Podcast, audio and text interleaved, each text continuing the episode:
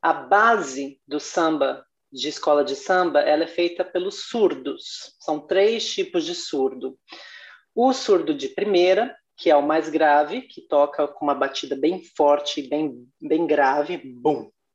E o surdo de segunda, que é um que toca com uma batida grave um pouco maior, bum. Então você tem bum, bum, bum, bum, bum, bum. E tem o surdo de terceira, que toca no meio desses dois surdos.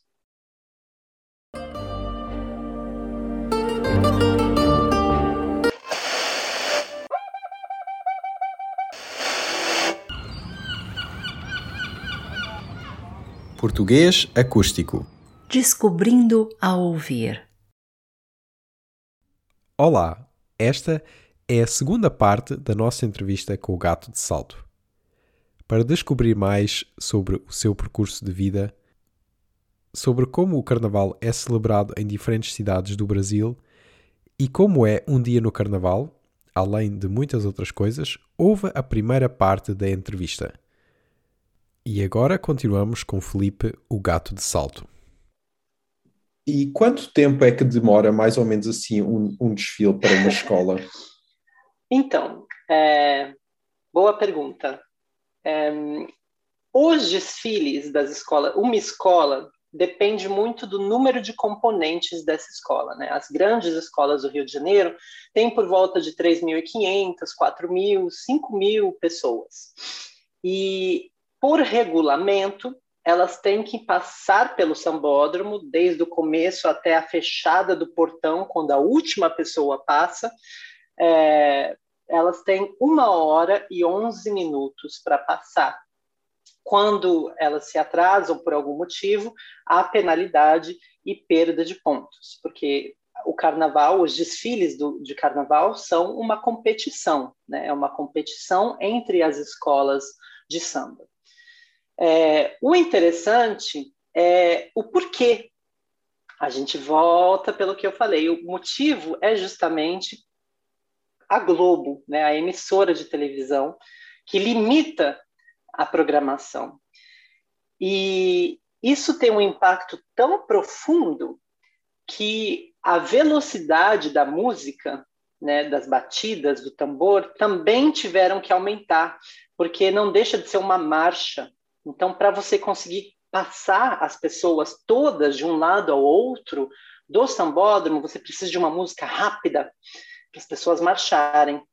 E isso tornou a dança do samba e a música do samba muito mais acelerado do que algumas décadas atrás ou do que durante a própria criação do samba, né? Então até isso a influência da Globo ou é, causou, né? Que até a maneira como eu tenho que dançar hoje, de tão rápido, é por conta dessas, dessas, dessas restrições. Né? E quando se pensa que isso é uma manifestação cultural né, de um povo oprimido, e a gente tem que restringir isso num espaço de tempo, porque as novelas ou o futebol, daí é melhor não pensar sobre isso.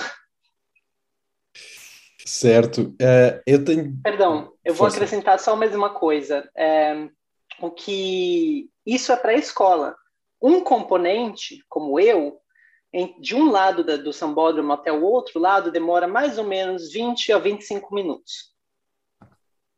Certo, porque para cada escola depois há uma grande quantidade de pessoas e também o carro alegórico não é que, que, tem de, que tem de avançar. Uh, e, portanto, então, pelo que eu percebi, o, o samba, pelo menos nos sítios onde há os desfiles transmitidos na televisão, uh, o ritmo desse samba foi acelerando, é mais acelerado. Isso afeta o ritmo do samba noutras cidades onde os desfiles não são emitidos ou uh, limita-se a esses, a, por exemplo, a São Paulo e ao Rio? Sim, afeta, mas afeta mais por uma questão de orgulho, né? Porque como o Carnaval do Rio de Janeiro é um carnaval de muito prestígio, ele dita as normas a serem seguidas. Então, se o Rio de Janeiro faz assim, óbvio que o resto também tem que fazer assim, né? Mas não é a verdade, né? Não existe nenhuma regra, é mais a a, ambição das pessoas, a ambição das outras escolas dos outros lugares que a chegarem no patamar de serem comparadas talvez um dia com as escolas do Rio de Janeiro. Pois, e é também um, pelo menos no, no, Rio de Janeiro, tu falaste já no aspecto dos pontos, porque é uma competição, não é? Entre escolas um, e, e, há pontos. Tu já falaste numa penalização quando as escolas não conseguem fazer um, essa passagem dos tais, acho que você falaste em 700 metros num determinado tempo. Uhum. Que outros critérios há, ou que critérios é que há para dar os pontos? Olha, nós temos uh, a comissão de frente, que é a, o primeiro grupo que abre o espetáculo de uma escola. Normalmente é composta por 11 integrantes que devem ser vistos ao mesmo tempo. Talvez tenha mais gente escondida em algum lugar, mas quando se vê, tem que ser 11. É, então, a comissão de frente, ela ganha ponto. Daí, o, e é o grupo de bailarinos que apresenta o tema da escola.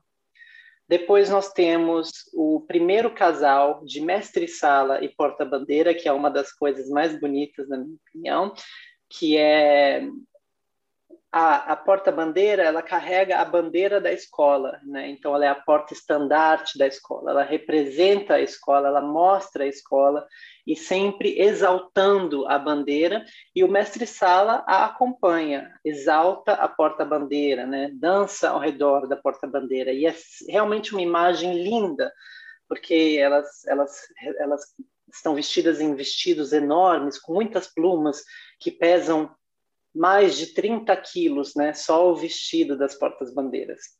Então, e elas têm que rodopiar, né? Mostrar a bandeira. Então, esse também é um quesito que conta ponto. Daí nós temos o quesito de harmonia, que é quando a escola, os integrantes da escola têm que cantar a música. É muito interessante esse quesito, porque caso haja uma pane no sistema de som, a escola tem que continuar cantando. Então é por isso que é importante que os integrantes conheçam a música, saibam cantar e cantem durante o desfile.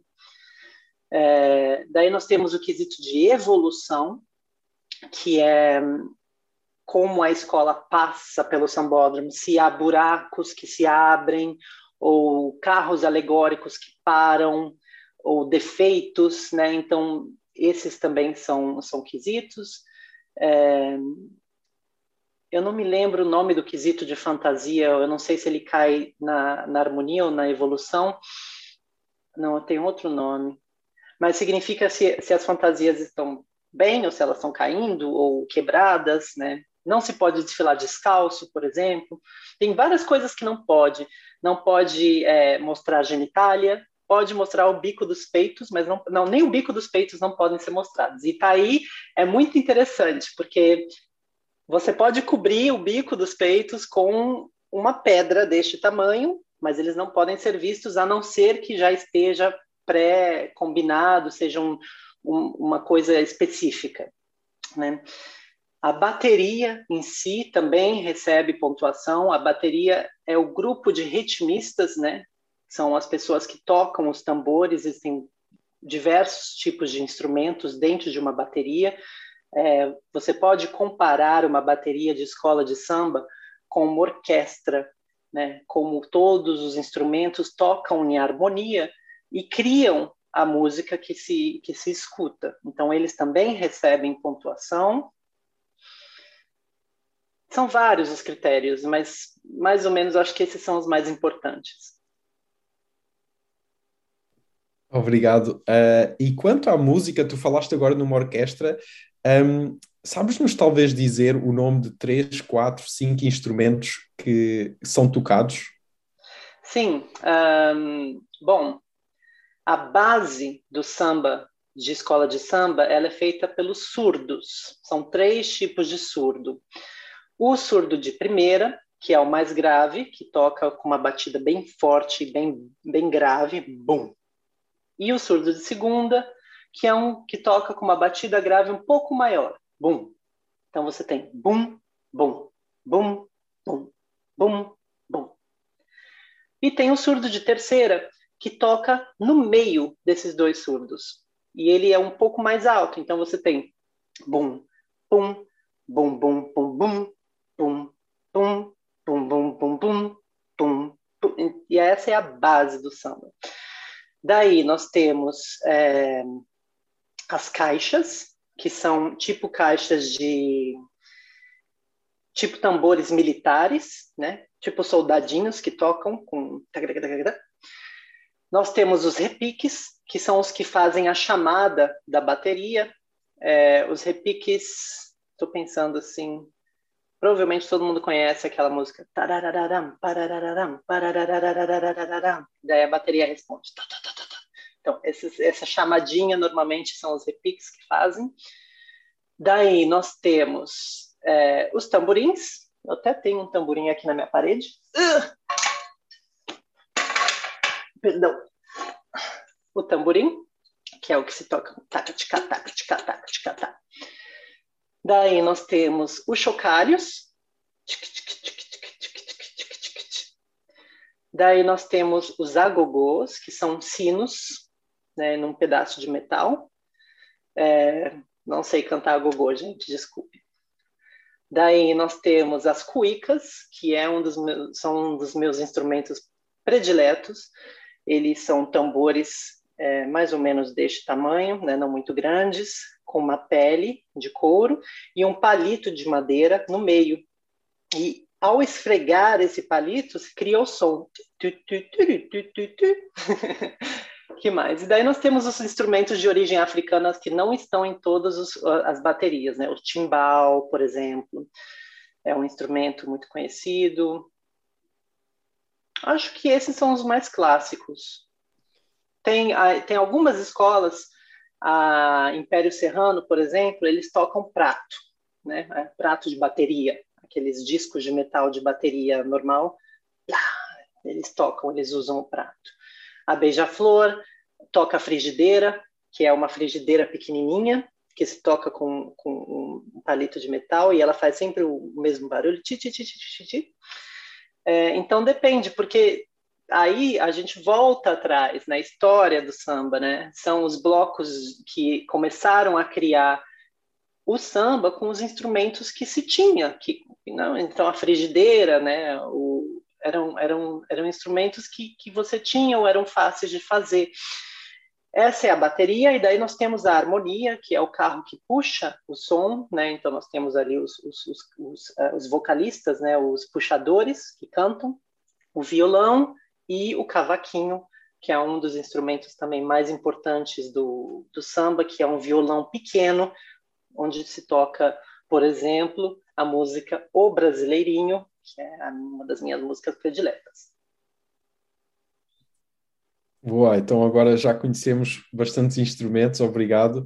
Uh, para quem está a ouvir e ainda não conhece a Cuica, uh, nós temos na nossa introdução, na intro do português acústico, temos uma parte com guitarra portuguesa e o outro instrumento, uh, agora já sabem, é, é a Cuica, que tem um som muito, muito específico. e pronto, nós voltamos sempre à história, não é? Tu fala muito do que é hoje atual uh, e presente no, no carnaval, nas suas características no samba. Tu já disseste que voltam à história. Inclusive, é quem quer saber mais sobre a história do samba e do carnaval, pode ir ao teu canal de YouTube e tem lá uns vídeos muito, muito interessantes. Uh, e a impressão que eu tenho é que tu sabes muito e te informaste muito sobre a história do samba e do carnaval Uh, há uma ou duas coisas que tu achas especialmente interessantes, fascinantes na, nessa história? Hum. Tudo é muito interessante, né? Poxa. Eu acho que entender mais ou menos, né, assim, de maneira resumida, como que o samba nasceu e passou a ser o que é hoje. Então, nós já falamos de pessoas que foram escravizadas, né, que levaram consigo da, da África para o Brasil os toques dos tambores. Né? Os tambores que, inclusive, eram tocados para é, homenagear ou, ou exaltar ou, ou é, como forma de, de oração para uma divindade, uma divindade que se chama orixá. Né? Nós temos a presença dos orixás no Brasil. E cada toque era diferente, era para um orixá específico, o que é muito interessante, porque as baterias de escolas de samba, elas possuem um orixá regente. E normalmente os repiques, as caixas, elas tocam a base de toque do, do culto orixá ao tal orixá. Então nós temos, por exemplo, a Mocidade Independente de Padre Miguel, uma escola de samba do Rio de Janeiro, que tem como base de toque Oxóssi, né? o toque para Oxóssi, o orixá da caça e da, do, das, das florestas. Ou o Salgueiro, uma das minhas escolas, que tem como base de toque o toque para Xangô, né? que depois da, do, do sincretismo religioso, São Jorge. Então, eu acho que essas são as três partes interessantes, né? O nascimento do samba, que foi com a libertação dos escravos, a, a, a, o grande êxodo que teve, que teve, das fazendas em direção às, às, às, cidades, às metrópoles, então ao Rio de Janeiro, que era então a capital na época. Daí a proibição de qualquer manifestação africana ou afro-brasileira, proibição por lei, né, que era chamada lei da vadiagem, então era tudo proibido. E daí depois, é, perdão, é, não, sim, e daí depois é, a, a legalização, eu acho que essa é a parte mais interessante, a legalização do samba, né, que foi inspirado no modelo nacionalista nazista, né, da década de de 30, 40, por aí, que foi quando nós tivemos, em 1930, foi eleito um ditador no Brasil chamado Getúlio Vargas. E o Getúlio Vargas, é, ele foi um ditador militar e ele se inspirou é, no regime nazista e fascista e ele percebeu a importância gente, pelo amor de Deus, tá? Eu estou contando história, não é como eu penso. Ele percebeu a importância de se criar uma identidade cultural, uma identidade de um país, que foi uma coisa que, querendo ou não, o senhor Hitler fazia muito bem. Né? Ele criou uma nacionalidade alemã, né? o Franco criou uma nacionalidade espanhola, Mussolini criou uma nacionalidade italiana, nós tivemos eh, e, e essa, esse movimento de, de, de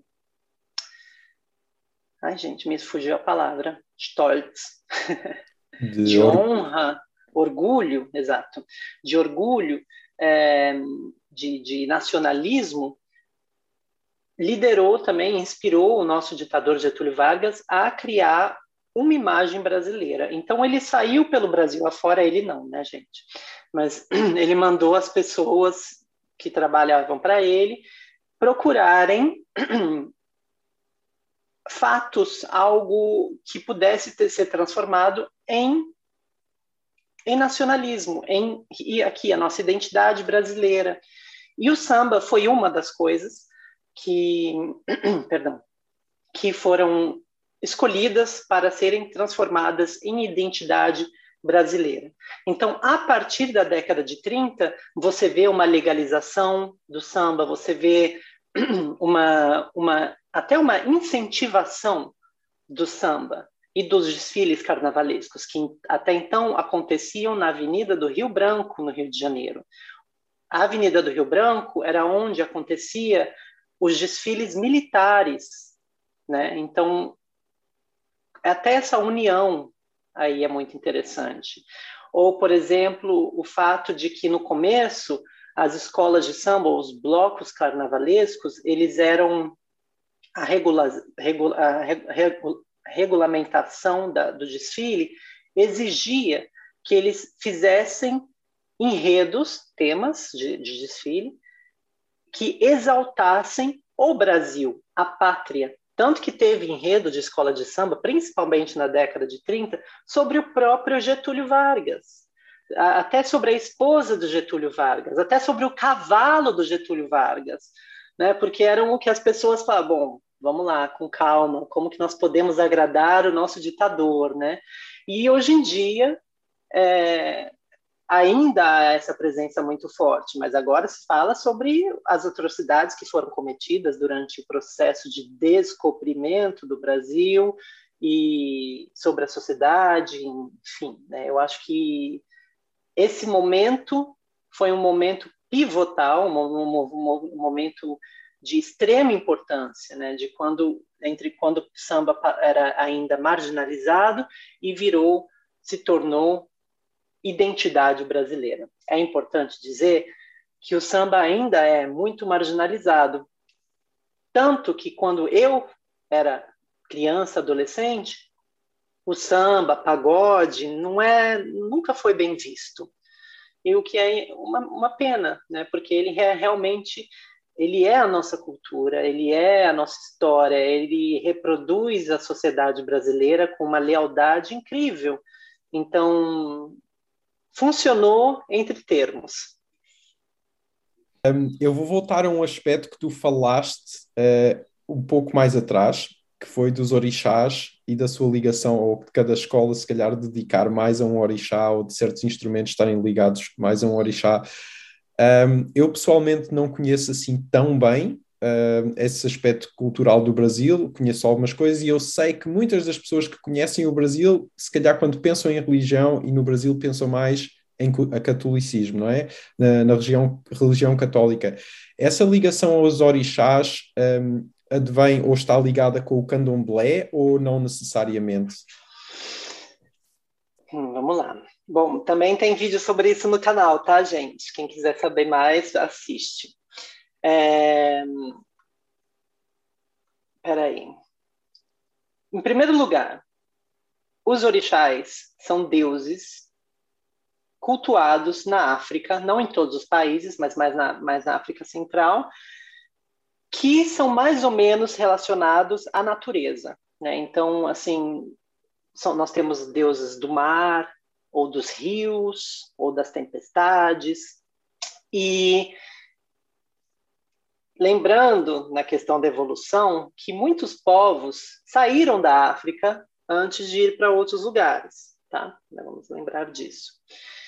Então, nós, por exemplo, é interessante quando você, Filipe, você fala como português que você não, não, não, não conhece, né? Porque nós temos, por exemplo, se eu não me engano, na Ilha da Madeira, que pertence a Portugal, uma das festas muito celebradas é a festa da Virgem dos Pescadores, né? que é uma, uma, uma santa que apareceu do mar.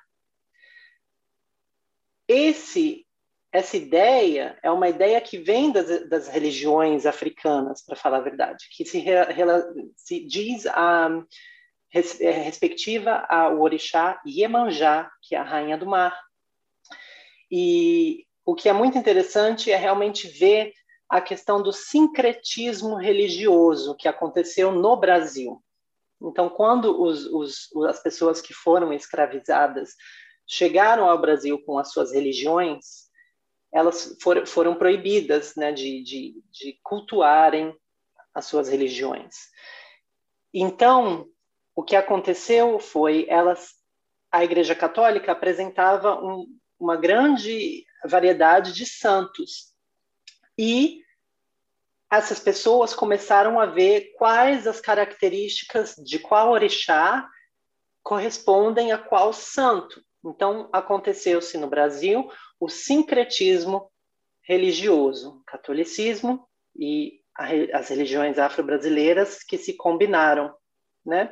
Então, nós temos realmente é, a Iemanjá como virgem. Não, gente, não é Virgem dos Pescadores o nome da santa, desculpe, eu não sei o nome dela. Nós temos é, Xangô, que foi sincretizado como é, São Jorge. É, nós temos Oxóssi, que eu falei, é, o Orixá da Caça, que foi sincretizado como São Sebastião. Olha aí que interessante, né? Da flecha, arco e flecha, símbolos de Oxóssi, as flechas que, que penetraram no corpo de São Sebastião. Então nós temos aí também o sincretismo religioso. Nós temos Oxalá, filho de é, Olodumaré, Deus Supremo, filho de Olodumaré, filho do Deus Supremo Oxalá, sincretismo religioso, Deus Supremo, filho do Deus Supremo, quem foi? Jesus Cristo. Então nós temos aí o sincretismo religioso entre Oxalá e Jesus Cristo, né? Agora, para entender essa questão das religiões afro-brasileiras, a gente tem que pensar em antes do sincretismo e depois do sincretismo, porque tiveram as, as, os religiosos mais é, tradicionais que disseram, opa lá, não, sincretismo não, não vou aceitar sincretismo. Então eles são os religiosos mais tradicionais, a forma mais tradicional da religião afro-brasileira que foi levada para o Brasil através das pessoas escravizadas. Essa é chamada de candomblé. A religião que inclui o sincretismo religioso, Rio Santos, é chamada de Umbanda. E a Umbanda, ela não é muito antiga, ela tem mais ou menos uns 100 anos, um pouco mais de 100 anos de, de idade, tá? Então é importante fazer essa distinção. Um, tu falaste já há pouco nos enredos, não é? que também se calhar estão relacionados com diferentes coisas, ou com as divindades, ou houve um tempo que falaste que estavam também relacionados até com um ditador que houve no, no Brasil, portanto, provavelmente dependendo sempre da atualidade, dos temas da atualidade. Um, durante os anos também e das vezes em que participaste no Carnaval, houve um enredo, um, um desses temas uh, que tu te lembras particularmente bem ou que tu gostaste especialmente? Ai, tem, é, é, difícil falar, tem muitos, mas tem um enredo que, que sempre me, me arrepia. Tem vários enredos que sempre me arrepia. Tem muitos enredos que todo mundo conhece também. É, até brasileiros, portugueses, com certeza conhecem, né? Por exemplo, peguei um Ita no Norte, do Salgueiro, explode coração na maior felicidade, todo mundo conhece, né?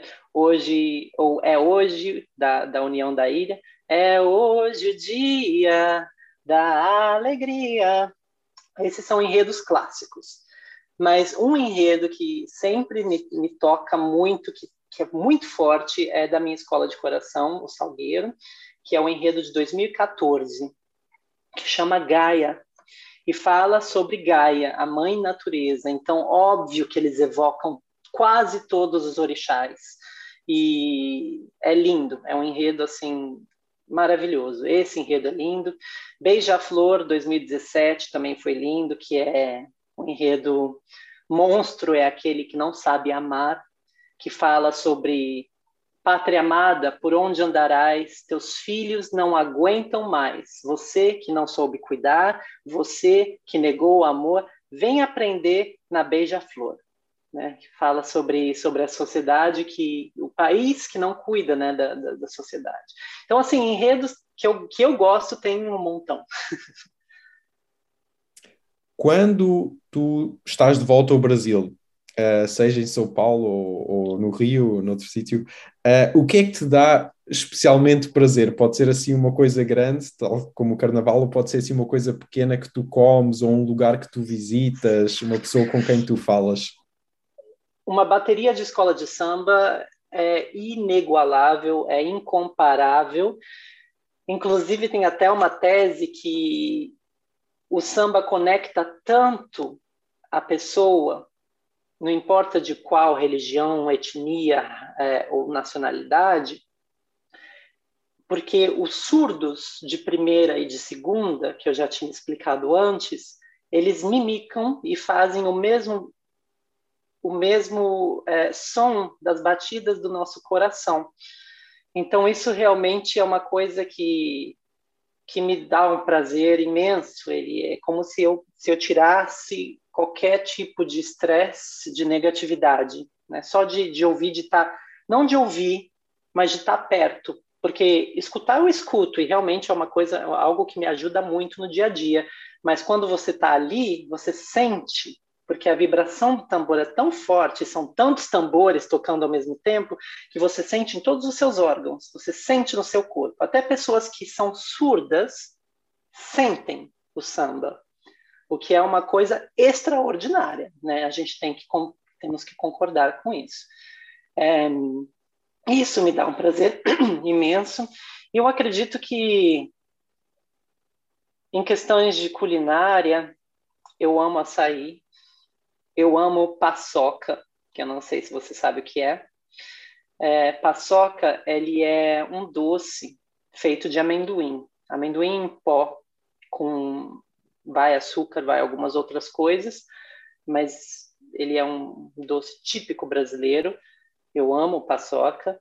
É, não tem nada como uma água de coco na praia, docinha, gelada. Isso também é algo que são os pequenos momentos que quando eu estou no Brasil e eu como ou eu bebo, eu fecho os olhos e, e né? Mas eu acho que nem precisa ser brasileiro para passar por essas experiências, né? São experiências extremamente prazerosas que atingem a pessoa, tanto as pessoas que, que eu levo comigo, as minhas alunas, né, de vários países, elas elas conseguem experienciar isso tudo de mãos abertas comigo, porque eu falo, olha, gente, agora é isso, olha, sente isso, escute isso, sinta isso, né? E esse é o segredo do sucesso que eu tenho, porque eu, eu sou capaz de, de compartilhar, de, de, de, de mostrar essa, esses, esses detalhes culturais, né? Com, com todas as pessoas que vêm comigo ao Rio de Janeiro, que fazem aula comigo. E eu acho que isso de maneira global é o que me dá prazer. E eu noto também contigo a falar, uh, especialmente do que tu falaste agora, que eu fiquei com vontade de, de experimentar samba, de sentir isso na pele. Uh, também ir ao Brasil é um sonho que eu tenho, que eu espero que se, que se realize em breve. Um, ehm, pronto, nós estamos lentamente a chegar ao fim da entrevista. Uh, eu queria fazer aqui uma espécie de um, de um joguinho, vá, que é se tu tivesses de escrever o samba em três palavras, quais três palavras seriam? Três palavras. Estilo de vida. Para mim. Para mim, o samba é um estilo de vida. Ele define a minha quão aberta eu sou, em questão de religião, ele define a minha saúde física e mental, que eu preciso treinar, eu preciso me exercitar para estar em forma, ele define a maneira como eu me alimento, ele define o que eu escuto, ele é o meu trabalho, ele é a minha paixão, ele é, é tudo, né, nesse caso. Eu acho que para mim são, ele é um, realmente um estilo de vida. Gostei. E, e para quem também gostou de, de, te ouvir, gostou desta entrevista, ficou curioso, um, onde é que te podem encontrar para, em geral, para descobrir mais sobre ti, talvez para aprender eh, samba, para viajar contigo no futuro ao Brasil? É, eu acho que o canal principal de partida são dois. É, o meu website se chama gatodesalto.com ou o meu Instagram, que também é Gato de Salto. Lá as pessoas vão ver várias fotos e vídeos, né, principalmente vídeos de aula de, de outros países, né, aprendendo comigo. Então, pessoas em, em Israel, na Finlândia, na Suécia, né, nos Estados Unidos, todos sambando, que é muito interessante. E o meu website, que é a maneira mais fácil de entrar em contato comigo e ler sobre, sobre a minha pessoa, o que eu faço.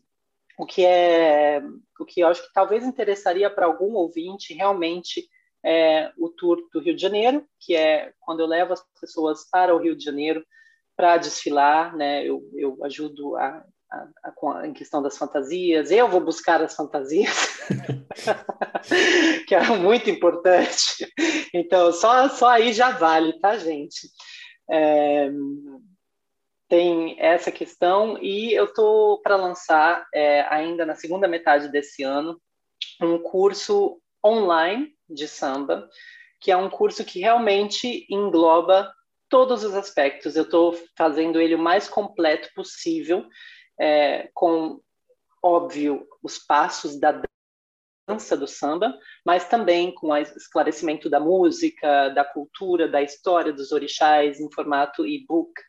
Então, eu acho que esse vai ser realmente muito interessante, estou super animado. É, é isso.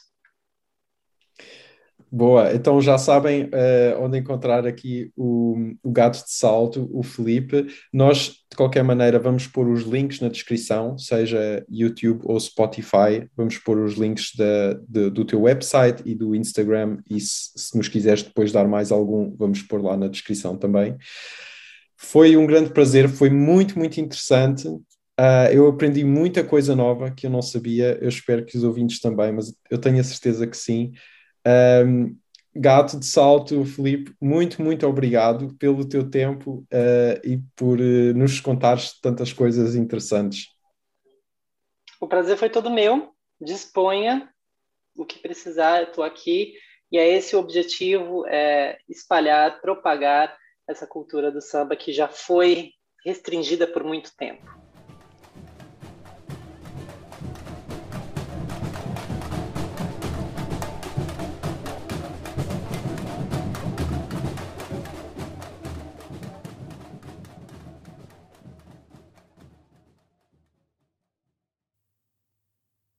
Nós esperamos que você tenha gostado.